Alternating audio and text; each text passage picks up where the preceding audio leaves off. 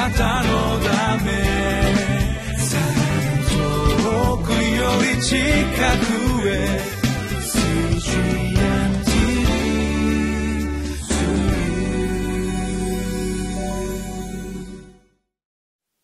皆さんこんにちは。ミッションエイドクリスチャンフェローシップの牧師関根和夫です。今日は3月28日、えー、木曜日ですかね、えー、ヘブル人の手紙12章の18節から29節までですけれどタイトルが揺り動かされない御国を味わう恵みの人生となっています。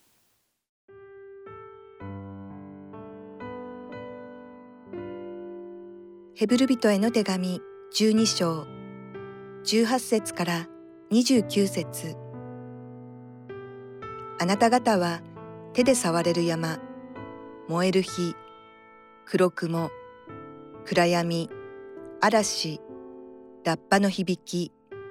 言葉の轟に近づいているのではありません。この轟は、これを聞いた者たちが、それ以上一言も加えてもらいたくないと願ったものです。彼らはたとえ獣でも山に触れる者は石で撃ち殺されなければならないというその命令に耐えることができなかったのです。またその光景があまり恐ろしかったのでモーセは「私は恐れて震える」と言いました。しかしあなた方はシオンの山生ける神の都天にあるエルサレム無数の御使いたちの大祝会に近づいているのですまた天に登録されている長子たちの教会万民の審判者である神全うされた義人たちの霊さらに新しい契約の仲介者イエスそれにアベルの血よりも優れたことを語る注ぎかけの地に近づいています。語っておられる方を拒まないように注意しなさい。なぜなら地上においても警告を与えた方を拒んだ彼らが処罰を免れることができなかったとすればまして天から語っておられる方に背を向ける私たちが処罰を免れることができないのは当然ではありませんか。あの時はその声が地を揺り動かしましたがこの度は約束をもってこう言われます私はもう一度。地だけではなく天も揺り動かす。このもう一度という言葉は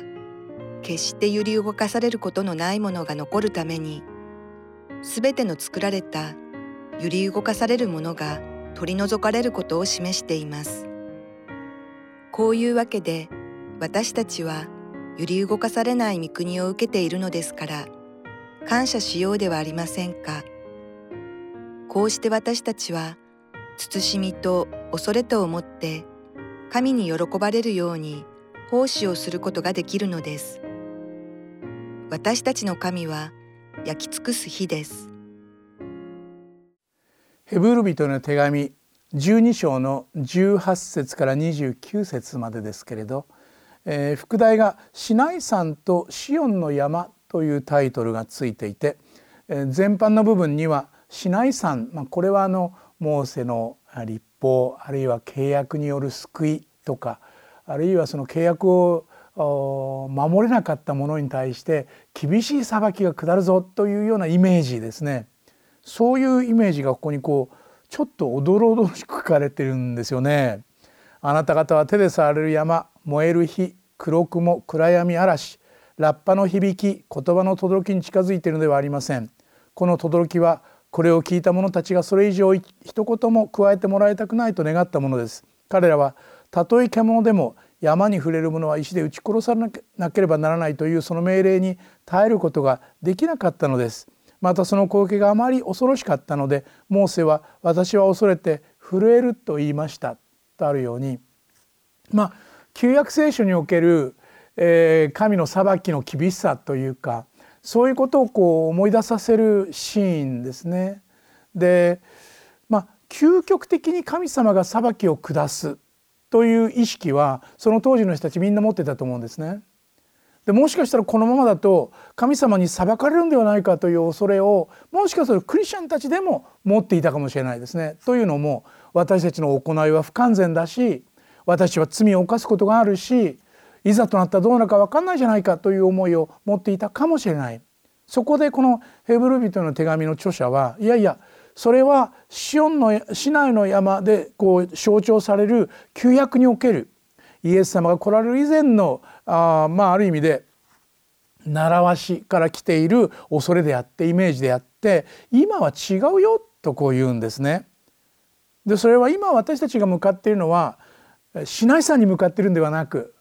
そうでなくて私たちは今シオンの山に向かっているのだと。でシオンの山というのはまさに真逆な感じがするんですよね。立法による行いによる救いではなくて恵みによる救いであり神の許しの場所であり本当に神が私を大歓迎している姿がそこに表現されています。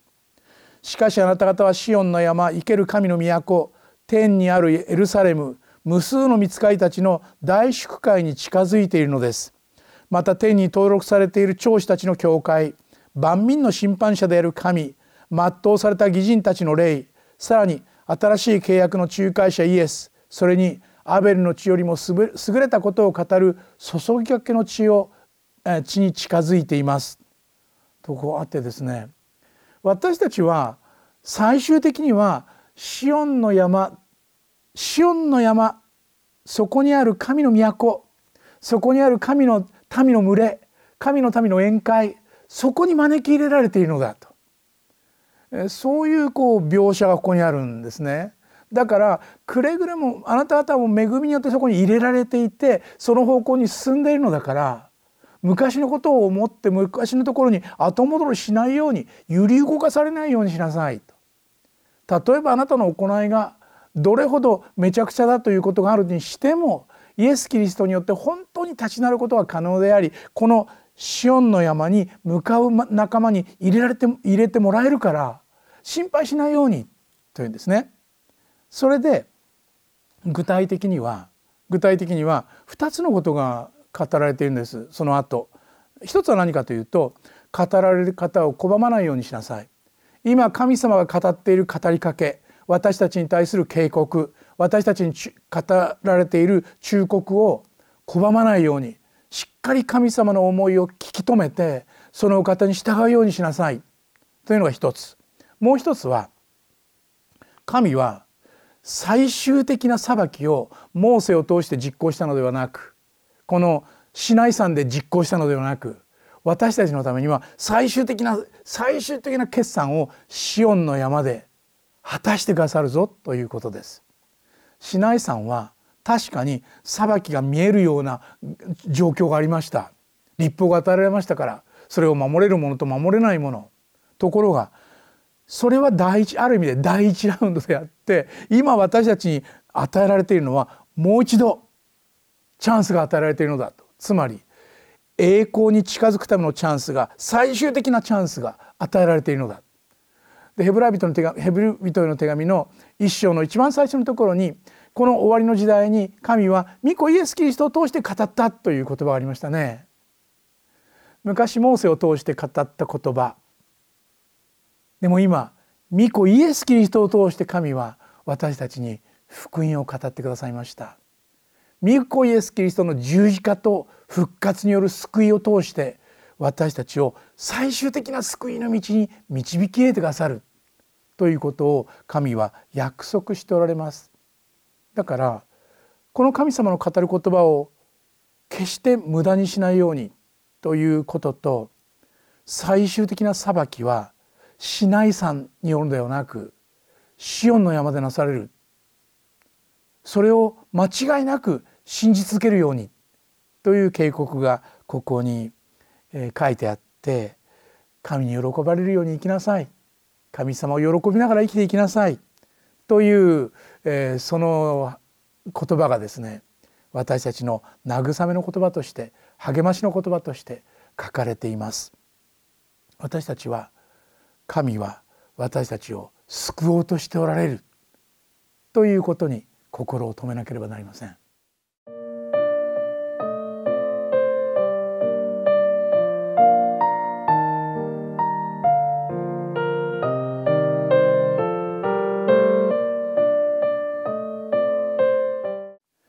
シナイ山とシオンの山。それは非常に大きな違いがあることが分かりました。一つは神に対する何て言うんでしょうね恐怖というか恐ろしさというか。まあそれは神の正義が実行されるということに対しての罪人としての恐れなんですけれどシオンの山は許しが前に出されてイエス・キリストによる許しと救いと御国を継ぐことができるという素晴らしい祝福が約束されている。私たちは今シオンの山に向かって歩みを続けています。そのことを決して忘れてはいけない。市内山にとどまるのではなくシオンの山に向かっている。そこにとどまるのだ。恵みの中にとどまるのだ。御言葉を耳にしてしっかり心に留めながら神を喜びながら生きていく。そこにこそ私たちの希望があります。一言祈りましょう。恵み深い天の地なる神様私たちに御国を受け継がせてくださることを感謝します。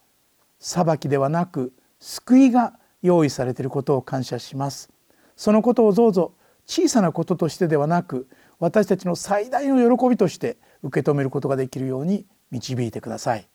一人一人がそこに立っていることを忘れることがありませんように主イエス・キリストの尊い皆によってお祈りします。アーメン。あなたのため遠くより近くへ。